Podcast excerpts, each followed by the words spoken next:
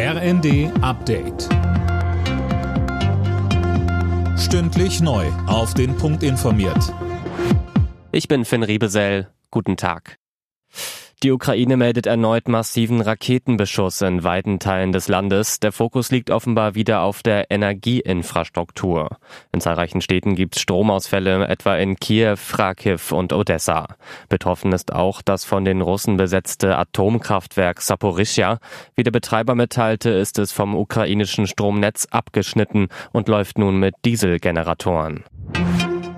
Die EU-Innenminister sprechen heute über einen besseren Schutz der Außengrenzen. Hintergrund sind die stark gestiegenen Flüchtlingszahlen.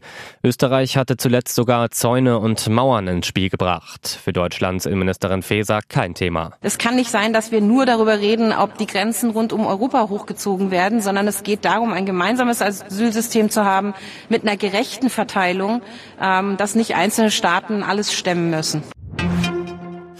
Heute entscheidet sich, ob es bei der Deutschen Post wieder Streiks gibt. Die Gewerkschaft Verdi will das Ergebnis der Urabstimmung für einen unbefristeten Arbeitskampf bekannt geben. Mehr von Tom Husse. Die Abstimmung war nach den gescheiterten Tarifverhandlungen gestartet worden. Verdi fordert angesichts guter Konzernergebnisse ja unter anderem einen Lohnplus von 15 Prozent. Ja, und dieses gute Ergebnis, das ist jetzt auch bestätigt. Die Deutsche Post DHL hat den Umsatz aus dem Vorjahr um knapp 16 Prozent übertroffen. Allerdings erklärte das Bonner Unternehmen, der Umsatzsprung kommt aus dem internationalen DHL-Geschäft, nicht vom Post- und Paketgeschäft in Deutschland. Gleich drei deutsche Clubs sind am Abend in der Fußball-Europa League gefordert. Im Achtelfinal-Hinspiel empfängt Bayer Leverkusen Ferencvaros Budapest und Union Berlin Saint-Gilloise aus Belgien.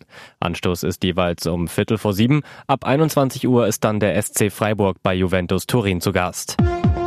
Alle Nachrichten auf rnd.de